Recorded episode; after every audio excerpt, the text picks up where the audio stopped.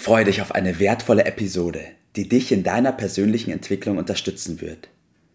Bitte gib uns die Möglichkeit zu wachsen und uns zu verbessern. In der Beschreibung findest du hierzu den Link zu unserem Feedback-Formular. Und denk daran, unseren Podcast zu abonnieren und mit den Menschen, die dir etwas bedeuten, zu teilen. Nur so bringen wir unser Umfeld in Bewegung und ermöglichen ihnen, dass auch sie ihr Potenzial entfachen. Let's go! Auf zu neuen Ufern! Einen wunderschönen guten Morgen, Bert. Grüß dich, Tobias. Grüß dich. So, ich habe heute ein Thema dabei und zwar Chancen müssen ergriffen werden und das mache ich jetzt auch gleich in dem Zug. Und zwar packe ich das Thema an und spreche mit dir darüber. Meine erste Frage natürlich ja, warum sprechen wir überhaupt über das Thema Chancen müssen ergriffen werden, Bert? Ja, viele setzen ja Chancen und Glück so ein bisschen mhm. gleich, nicht? und da kann man ja nicht äh, steuern und Glück hat man oder Glück hat man nicht. Vielleicht kriegen wir den, den Unterschied so ein bisschen raus. Ergriffen werden, das steht ja irgendwie äh, dafür, dass man dort zugreifen äh, zupacken, muss oder ja. äh, zupacken. Und äh, man gibt eine andere Formulierung, die heißt, man muss das äh, am Schopf packen. Das, diese ja. Chance muss man am Schopf packen irgendwie.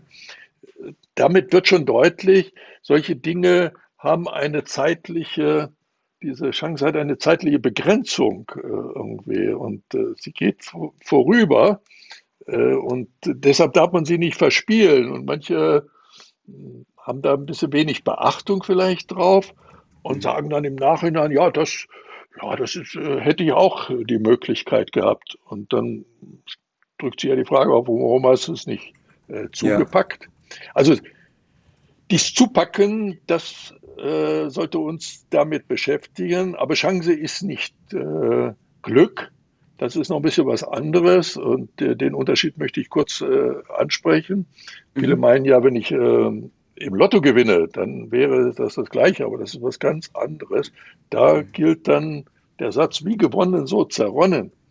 Mhm. Äh, oder auch, es gibt ja das schöne Märchen von Hans im Glück was ja. da äh, auch nicht so ausgeht, dass das alles so ganz doll erfolgreich war. Und wieso und warum, darüber sollte man nachdenken. Ja. Und andere warten wiederum, dass sie was erben. Und ja. dann hätten sie es jetzt. Das wäre dann die Chance.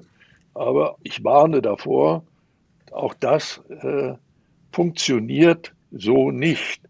Und äh, den Satz, den vielleicht dann auch in die Notizen mit reinbringen kannst, ist ein Zitat von Goethe diesbezüglich. Mhm. Und das lautet, was du ererbst von deinen Vätern, erwirb es, um es zu besitzen. Mhm.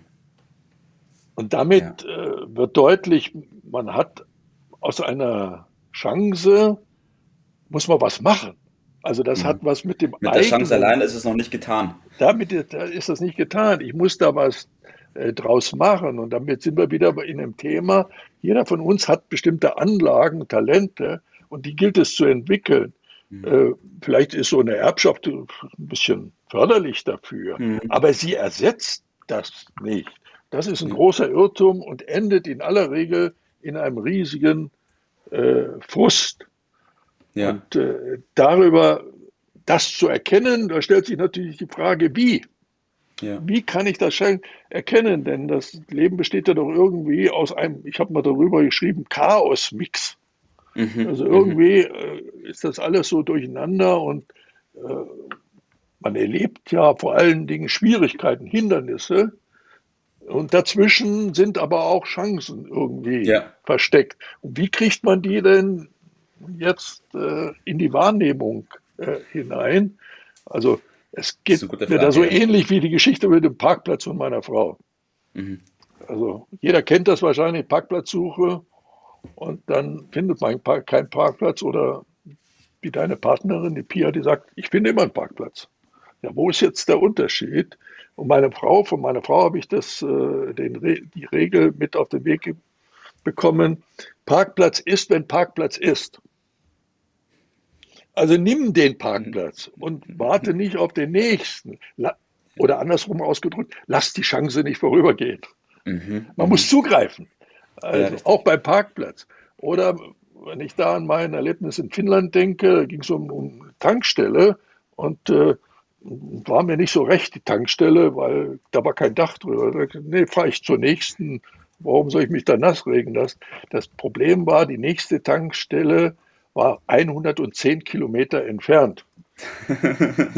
Und 103 Kilometer habe ich geschafft. ja, ja, ich glaube, ich glaub, das ist aber exemplarisch für die Situation, dass viele Menschen immer denken, na, da kommt bestimmt noch was Besseres. Ja, genau, das ist es.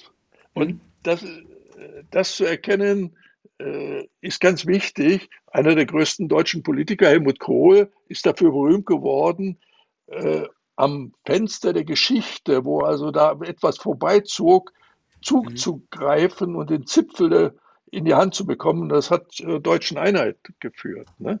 Ja. Also man muss das schnell machen. Das müssen wir mhm. festhalten. Ja, man, man hat da nicht machen. so lange Zeit. Jetzt ist die Frage, wie erkennt man äh, das? Ne? Man muss da so einen siebten Sinn für entwickeln. Ja. Jeder kennt das vielleicht, wenn man, also meine Frau hat mal früher so ein Fiat 500 äh, gefahren. Und nachdem sie über den äh, Feuerrot, ne? Mhm. Und jeder kennt ja die Erfahrung, wenn er dann so ein Auto, was so der ganz große Traum dann war, äh, so einen Flitzer dazu äh, haben, plötzlich fuhren lauter rote Fiat. ja, das hat also was mit unserer Wahrnehmung äh, ja. zu tun. In unserem Kopf wird das alles gespeichert. Da ist das Regelwerk drin. Äh, und in diesem Unterbewusstsein fallen auch ja. die Entscheidungen. Das heißt, ja. die Frage ist, wie bin ich programmiert?